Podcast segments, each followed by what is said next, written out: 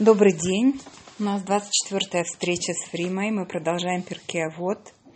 Мы во второй главе. Мы закончили пятую мишну. Да, и мы продолжаем да. э, с Гилелем. Да. Пожалуйста. Э, только напомнить буквально несколько, несколько моментов, что мы говорили о Э, собственно, последователях и о потомках э, Гилеля, мы перечисляли их.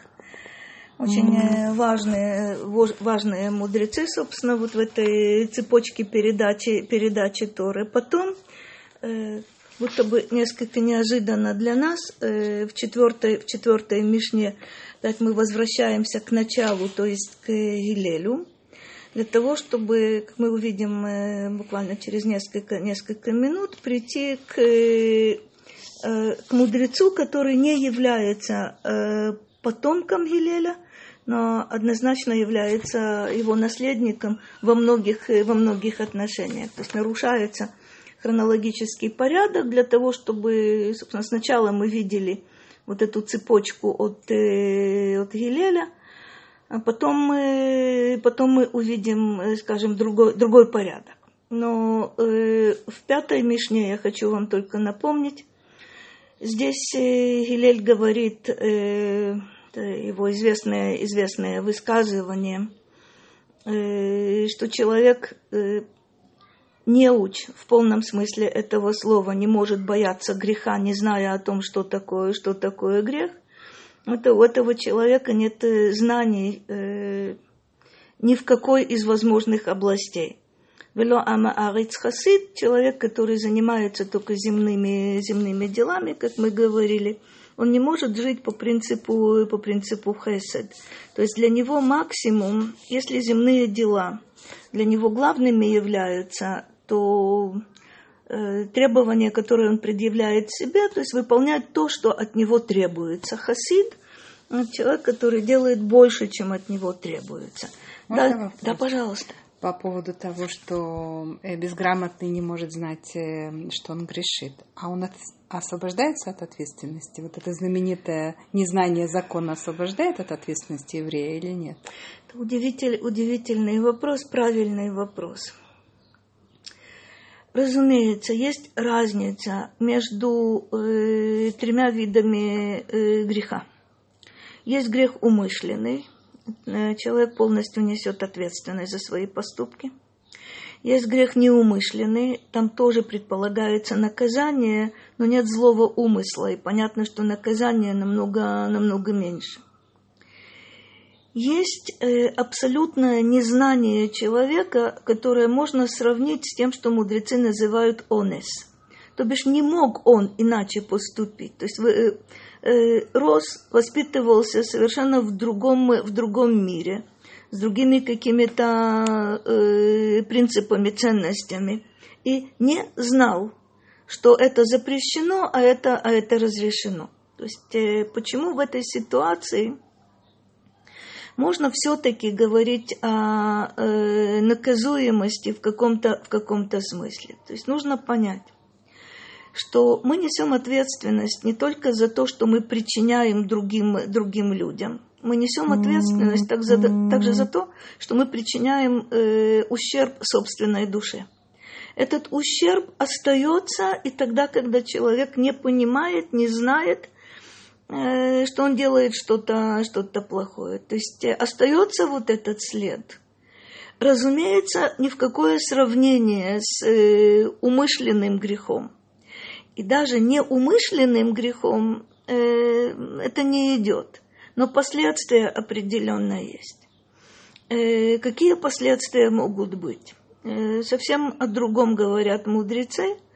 Говорят о том, что нам запрещено становиться нечистыми, то есть привносить, э, привносить в себя э, что-то, что делает нас нечистыми. А мудрецы говорят удивительную вещь. Сказано «венит метем», то есть станете нечистыми, если вы будете есть запретное, будете делать какие-то вещи запрещенные. Мудрецы предлагают вот это «венит метем» читать совершенно иначе. «Венитам тем». То есть это отупление – Кстати, у вот этого человека, у, э, э, который не знает ничего, не подозревает ни о чем. Кстати, то опять нужно уточнить.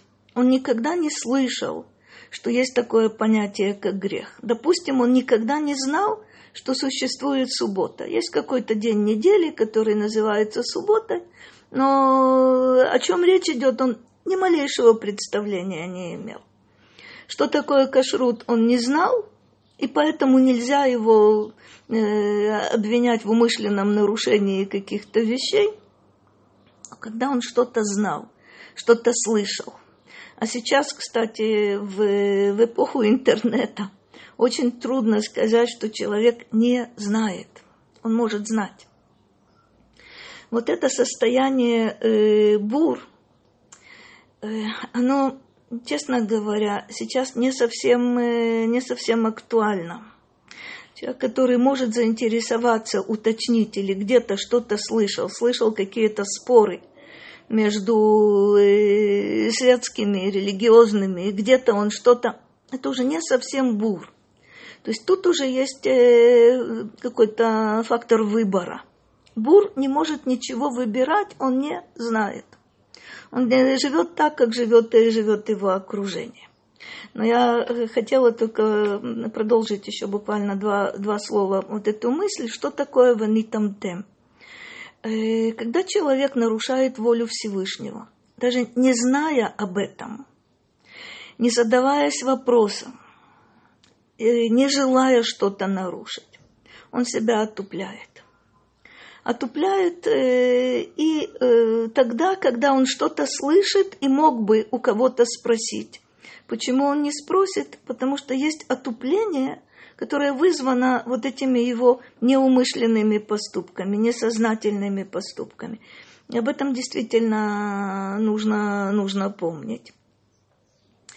Э, дальше мы видели с вами, я только повторяю вот эту пятую мишну, что человек стыдливый, стеснительный, э, не может учиться, то есть не, не может реализовать э, те возможности учебы, которые ему предоставляются, поскольку он не решится задать вопрос, а, а человек слишком, учитель слишком строгий, слишком Э, нетерпимый к чужим, э, к чужим ошибкам, не сможет, э, не сможет учить. Это то, собственно, то, о чем мы э, говорили. И последнее, э, в пятой Мишне, вопрос, который задает, э, задает Хилель, каким образом человек приобретает э, мудрость. Это то, что сказано, деловые отношения. Человек может объездить весь мир – замечательно разбираться в торговых делах, э, э, в математике, в других, в других науках, но хохма, о которой мы здесь э, говорим, то, что связано с Торой, э, этот жизненный, жизненный опыт очень помогает, но не заменяет, не заменяет э, изучение Торы нико, никоим образом. И последнее, что действительно один из э, важнейших моментов здесь, там, где нет э, анашим и штадель йот иш. Значит, это, здесь э, возникает очень много вопросов удивительных. То есть на каком основании человек э, э, берет на себя какие-то обязанности? Если некому эти обязанности выполнить, но ты точно знаешь, что это необходимо, необходимо для других людей, понимая, что ты недостоин что знаний слишком мало, возможностей слишком мало, э, Гилель говорит, и что йот иш. Тут есть одно маленькое условие. Ты выполняешь какие-то обязанности – но ну вот появился человек, который может эти обязанности выполнить лучше, чем ты. Оказывается, об этом Гилель не говорит, но тут предполагается, бимакомше эйн иш. Нет никого. Нет никого, не только лучше тебя, но нет никого и на твоем уровне. Нет никого, кто понял бы, что необходимо делать эту работу. Там делай ее. Коль скоро ты понял, в этом твое преимущество. Но если появятся вот, это, вот эти анашим, то нужно, э, требуется от человека э, очень непростая вещь. Уметь уступить то место, на котором ты был, э, когда ни, никого другого не было. И ты выполнил свои обязанности. Это не в том смысле, что Мавр сделал свое дело, Мавр может уйти, это его отсылают. А тут как будто бы, э, что является решающим? Те обязанности, которые ты выполняешь, и ты сам пришел, пришел к этому, потому что некому было, было это делать. Появится кто-то, ты должен уметь э, уступить, уступить это место. То есть э, совершенно э, противоположное мы с вами видели в Парашат Ташавуа, а именно в э, Парашат, Парашат Корах. Это сознание собственного, собственных талантов, превосходства, прав якобы в силу, в силу своего э, рождения, э, Э, своего уровня и так далее, когда Корах добивается того, что явно ему не предназначено, и можно точно знать, что это решение Всевышнего. То есть Корах идет против, э, против такого решения. Э, здесь же Гилель говорит о той ситуации, когда некому выполнить какие-то обязанности, никто не претендует, никто не хочет, никто, никто не может, ты видишь необходимость, ты должен это, это делать, э, не говоря себе, да ладно, э, обходились без этого, кто-нибудь придет, кто-нибудь сделает, тут должна быть ответственность. Наконец мы дошли до шестой, шестой мишны. Э, эта мишна на, на арамейском языке, она очень отличается от не только языком, но собственно, и есть еще какие-то отличия от других, других мишнайот. Агу раа гульголет ахат шецафа аль О том же Гилеле сказано, что однажды он увидел череп, который плыл э, по течению, по течению реки. А Мавла, почему-то Гилель обращается к вот этому черепу. Альде атефт атфух – Весов метифаих етуфун. За то, что тебя утопили, будут утоплены. Э, простите, я ошиблась. За то, что ты топил других, извините. Альде атафт. За то, что ты топил других, тебя утопили. И в конце те, кто тебя утопили, будут утоплены. О чем идет, о чем идет речь? Тут есть спор, я не, не стану, собственно, углубляться в это. А, толкователи э, задаются вопросом, откуда Гилель знал, что э, плывет сейчас э, по течению реки череп человека, который других топил. Был ли он э, разбойником, грабителем, или же э, э, вот это ты топил других может быть, это относится к каким-то каким другим преступлениям. Откуда он это знал? Некоторые говорят, что ему просто было известно. Можно предположить э, то, то, о чем э, говорят о многих, о, о многих мудрецах, что им было открыто намного больше, чем человек обычно видит э, невооруженным глазом. Как бы то ни было, э, Гилель здесь выстраивает правила – Человек, который топит других, грабит других, э, унижает других, считает себя э, защищенным во всех, во всех отношениях. Почему? Потому что он сильнее, сильнее других. Говорит, э, говорит Илель, альде атафт атфух. То есть это то, что называется меда кенегед меда, мера, мера за меру э, видя, э, если мы это, мудрецы видели, видим ли мы это большой вопрос, то наказание, которое человек получает э, еще при жизни своей. В нем содержится какой-то намек. То есть тебя наказывают за действие, собственно, наказание аналогично тому действию, за которое, э, за которое человека наказывают. Но э, интересно здесь продолжение. Весов метифа их етуфун. То есть как будто бы я могла понять. Ты топил других, и ты был утоплен. Можно поставить точку. Нет. Точка здесь не, не, не наблюдается.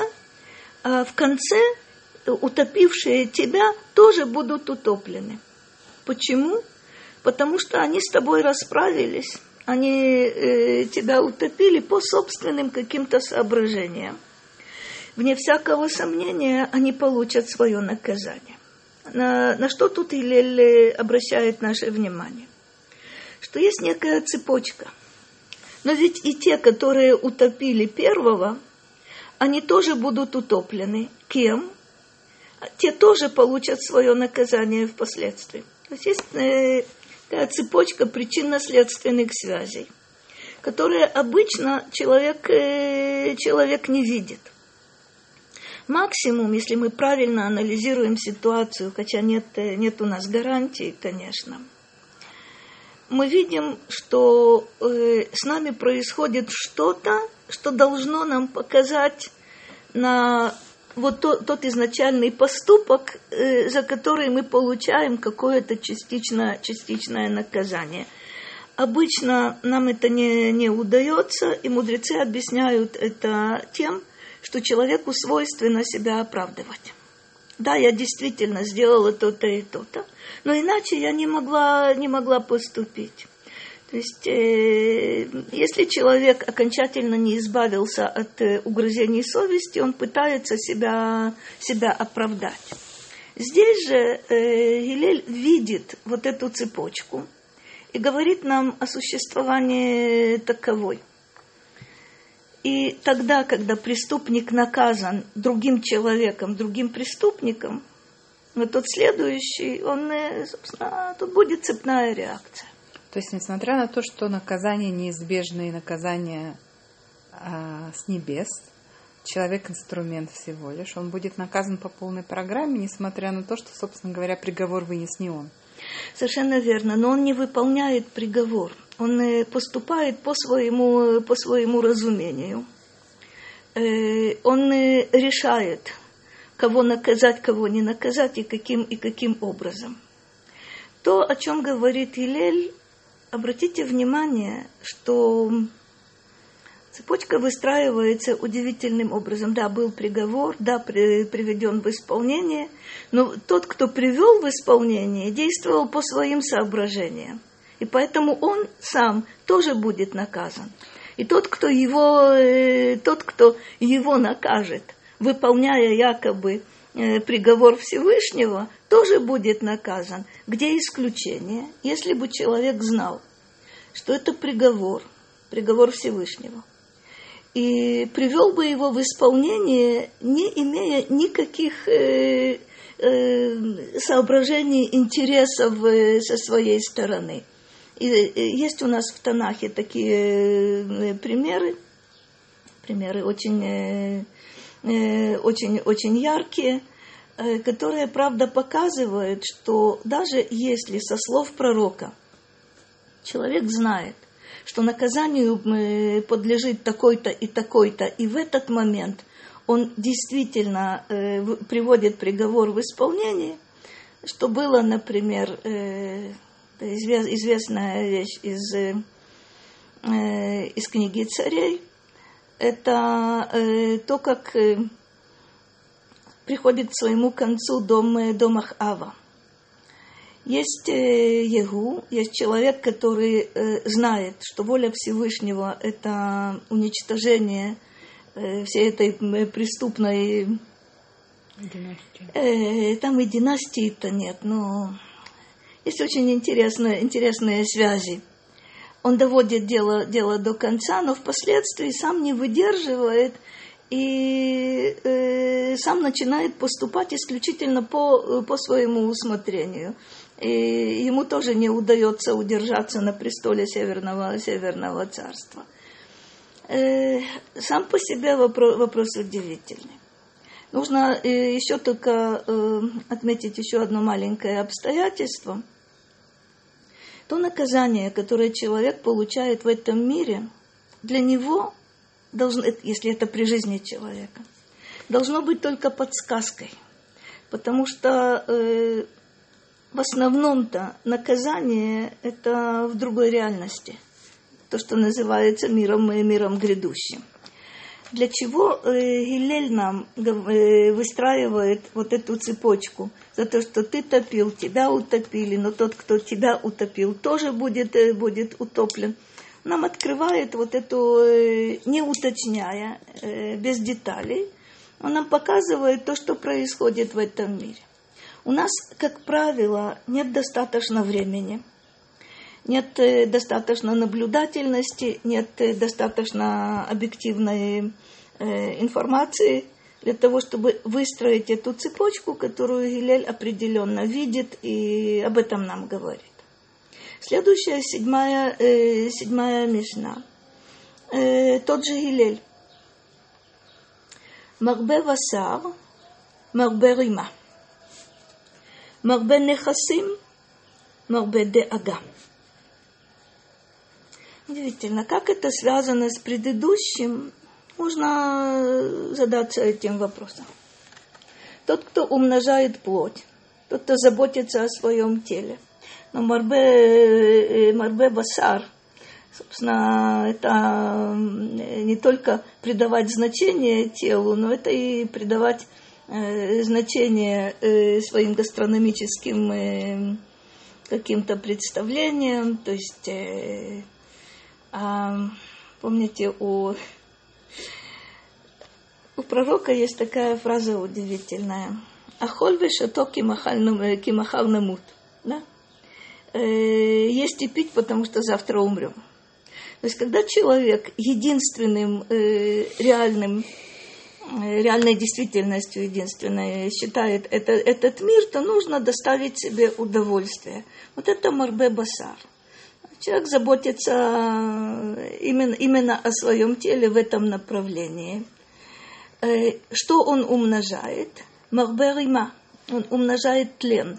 Не только после смерти в могиле, но и э, вот это предпочтение человека в этом мире – оно тоже умножает тлен в этой, в этой действительности, потому что рано, рано или поздно э, есть болезни, которые, э, которые вызваны э, чрезмерным употреблением и еды, и еды, и напитков.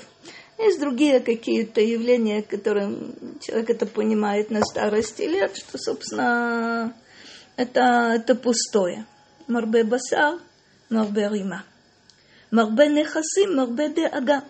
Что человека привлекает в этом, э, в этом мире?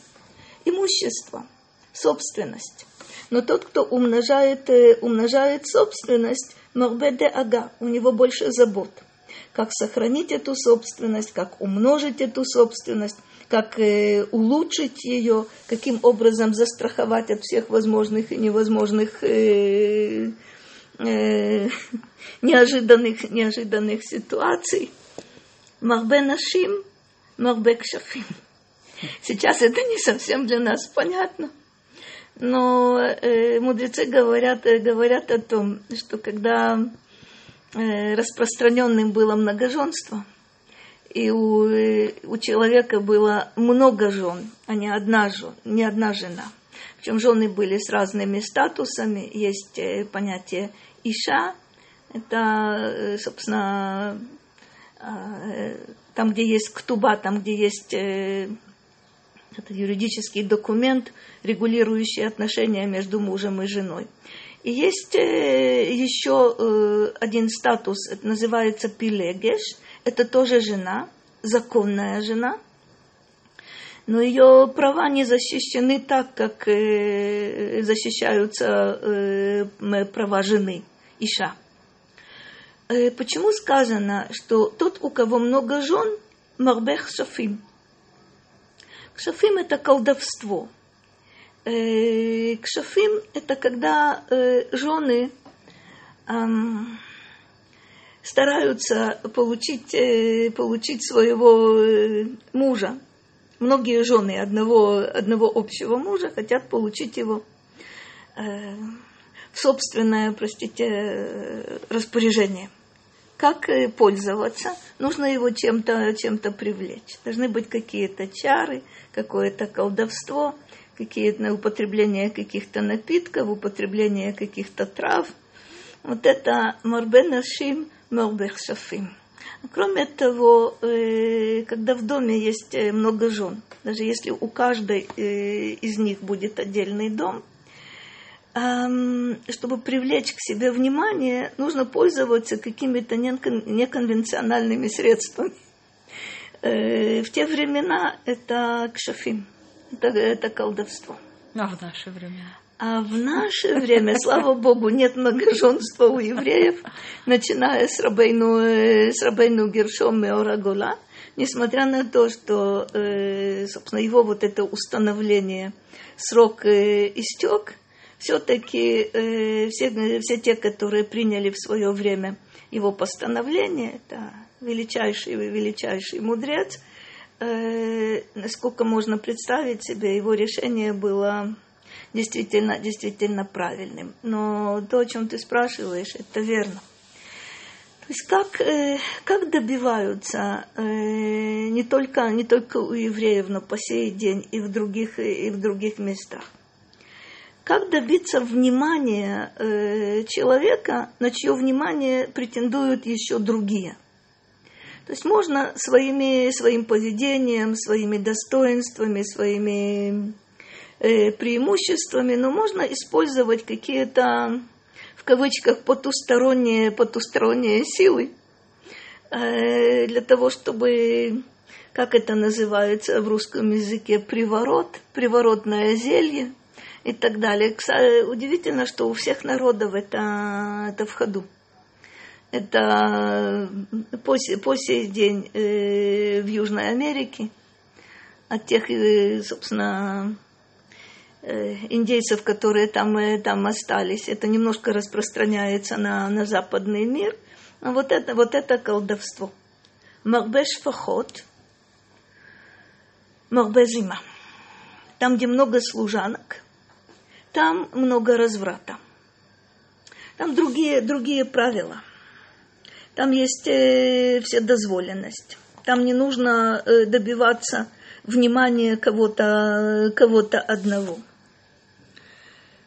Когда много рабынь, есть много, много разврата. Марбе авадим, марбе гезель. Тоже э, продолжение удивительное. Когда у человека много рабов – нам сейчас это уже не грозит. Но э, негативный результат вот этого множества рабов – это то, то, с чем мы сталкиваемся в других ситуациях.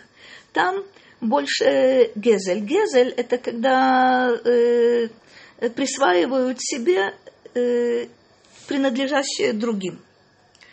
То есть это э, не грабеж, это не воровство – это просто, э, почему бы этим не воспользоваться? Мы наверняка, многие, многие из нас помнят эту ситуацию, как нужно, э, как нужно относиться к государственному имуществу. То есть вот это представление, государственное имущество никому не принадлежит, и поэтому ничего, э, ничего зазорного в том, чтобы этим, э, этим воспользоваться. В этой ситуации старой, рабы говорят о том, собственно, все, что, все, что мы делаем, принадлежит нашему хозяину. Это верно, что хозяин э, обеспечивает рабов едой, э, жильем, э, одеждой, но якобы воспользоваться хозяйским добром не считается, не считается зазорным. Но он же тоже принадлежит хозяину. Он тоже принадлежит и, хозяину. То есть, как бы, да. Это в принципе, теоретически это, стран, это странная вещь. Но Две опять, собственности соединяются. Совершенно, совершенно верно. Это э, в нашей ситуации то, о чем говорят мудрецы, э, принадлежащее рабу принадлежит, э, принадлежит хозяину. Но есть вот этот соблазн присваивать, э, присваивать чужое. Якобы это не конкретный человек, это хозяин. Хозяин представляется как чем-то от него зависит, якобы э, сверхчеловеческий вроде бы, вроде бы уровень, это, как говорят, э, ничего от него не убудет. А когда ничего не убудет, и каждый берет, э, берет что-то очень маленькое незначительное, результаты бывают достаточно, достаточно печальные для имущества того человека, о котором сказано было, помните, Марбен Нехасы, Марбен Ага. То есть, если у тебя есть много имущества, при этом есть много служанок и много слуг, много, много рабов, много жен, то есть э, мы понимаем, что забот у человека намного больше. А теперь интересный поворот. Марбе Тора, Марбе Хаим. То есть мы, когда мы говорим о материальной действительности, мы могли бы перевести э, все вот эти формулы на современный язык, но я это оставлю собственно, э, в качестве индивидуальной, индивидуальной работы, которую сделать э, совсем, э, совсем несложно. А поворот Марбе Тора Марбе Хаим. Человек, который э, изучает Тору, исполняет Тору, в этом мире, в этой материальной действительности. Но оказывается, что чем больше, чем больше учения, чем больше Торы, Марбе Хаим – человек э, умножает жизнь для себя, потому что Тора – это источник жизни. Он умножает жизнь также для всех окружающих. Обратите, пожалуйста, внимание. Почему это поворотный момент э, у э, Гилеля? Если исходить из Торы, то и забота о своем теле, и забота об имуществе – и женитьба, и когда нужны человеку э, рабыни и рабы, то принимает совершенно другой, э, иначе совершенно. Это другой вариант совершенно. Об этом сказано, если о всем предыдущем это э, человек умножает тлен, умножает заботы, умножает э, колдовство и так далее, то тут э, чем больше Торы, тем больше жизни. Марбе Ешива, Марбе Хохма. Ешива в виду имеется, тоже интересно обратить внимание на это. Почему Ешива современная тоже называется Ешива? Ешива – это стабильность. Это когда человек сидит, усидчивость. Э, это усидчивость, это, это верно. Но э, многие учат Тору стоя, и все-таки это называется ешива. То есть человек с места, с места не сходит. Э, как вы помните, в отличие от лагур, лашевет – это постоянное место жительства, постоянное пребывание, стабильность. Но, когда больше вот это ешива с точки зрения ученика и с точки зрения учителя, марбе хухма – только что мы с вами видели, что я не случайно напомнила вам, это, э, собственно, э, э, где мы, где мы это видели? Да, мы это видели в конце пятой, пятой Мишны, что путешествие, занятие какими-то какими делами, отсюда хохма связанная с Торой, не происходит. То есть у человека есть опыт, есть знания, которые могут ему могут ему, э, могут ему помочь, но источником является только, только Тора. Марбе эца, марбе твуна. Как это понимать? Человек, э, который умножает совет, это не тот совет, который человек дает, это умение просить совета у других – я понимаю, что у других может быть больше опыта, больше знаний. Э, я столкнулась с какой-то ситуацией непростой. Э, может быть, даже у меня есть какие-то соображения, как поступить и что делать. Очень желательно советоваться. И когда человек умеет советоваться, а в чем, э, в чем проблема, собственно, просить, просить совета? Я должна признать, что кто-то э, кто знает больше и умеет больше. А удивительно, когда просят совета, человек э, излагает, собственно, в ту ситуацию, в которой он оказался, и э, сам рассказ его тоже приводит к каким-то решениям. Когда я прошу совета у кого-то, я должна представить ему, в чем проблема, какова задача. Э, честно говоря, э, помимо того совета, который будет мне дан, я уже сама себе даю совет, даже не, не осознавая. А то, что настойчивая рекомендация, когда обращаются за советом, очень внимательно, не перебивая, выслушать весь рассказ, рассказ человека и э, вычленить вот этот совет из того, что человек сам сказал, потому что совет я даю, но исполнять нужно будет тому, кто, кому этот совет дается. Но здесь сказано, Марбе Эца, Марбе Твуна, не случайно. Тот, кто умеет просить совет, часто это делает. Он умножает твуна – это понимание. То есть понимание, ты слышишь э, чужой опыт, ты слышишь, ты видишь другую точку, точку зрения, и ты понимаешь ту ситуацию, о которой ты говоришь, ты также будешь понимать и другие аналогичные или совершенно другие ситуации, которые возникнут впоследствии. Махбет сдака, махбет шалом. Цдака – это та помощь, которую человек оказывает нуждающимся в этой, в этой помощи. И это умножает, умножает мир. Ты поддерживаешь человека, и на самом деле тот, кому ты помог, должен испытывать к тебе э, э, чувство благодарности. Ты помогаешь человеку. Э, что это за шалом здесь возникает? То есть это успокаивает, это помогает справиться с какой-то тяжелой ситуацией. Человек говорит, да, меня поняли, да, мне, мне идут, э, идут навстречу. Это устанавливается мир э, во взаимоотношениях между людьми. Канашем то канале ацму. Когда человек приобретает доброе имя, приобретает его для себя. Это, э, как мы в дальнейшем увидим, что кетер шем то, вот этот венец э, доброго имени – он э, выше любого другого, любого другого венца. Это для себя.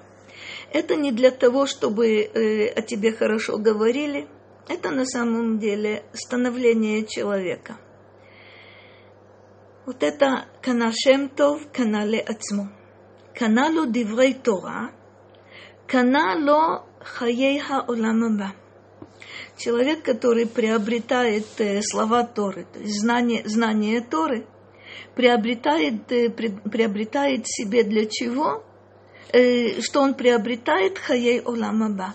Это жизнь, жизнь мира, мира грядущего. Как мы видим, соотношение начала и конца вот этой, вот этой седьмой мишны, мы должны понять, что в начале Гилель говорит о том, что разрушает жизнь, что мешает жизни. Кончает он тем, что э, способствует жизни, э, начиная, начиная с того Марбе Тора, Марбе, Марбе Хаим, и в этом мире, и в мире грядущем. И концовка этой Мишны канало Диврей Тора, канало Хаео Ламама. То есть э, устанавливается контакт с источником жизни и в этом мире, и в мире грядущем. Э, здесь мы, к сожалению, остановимся. Я только э, хочу вам напомнить, что следующая мишна, о которой мы будем говорить с вами при следующей встрече, это Рабан Йоханан бен Закай, Кибель Мигилель Мишамай.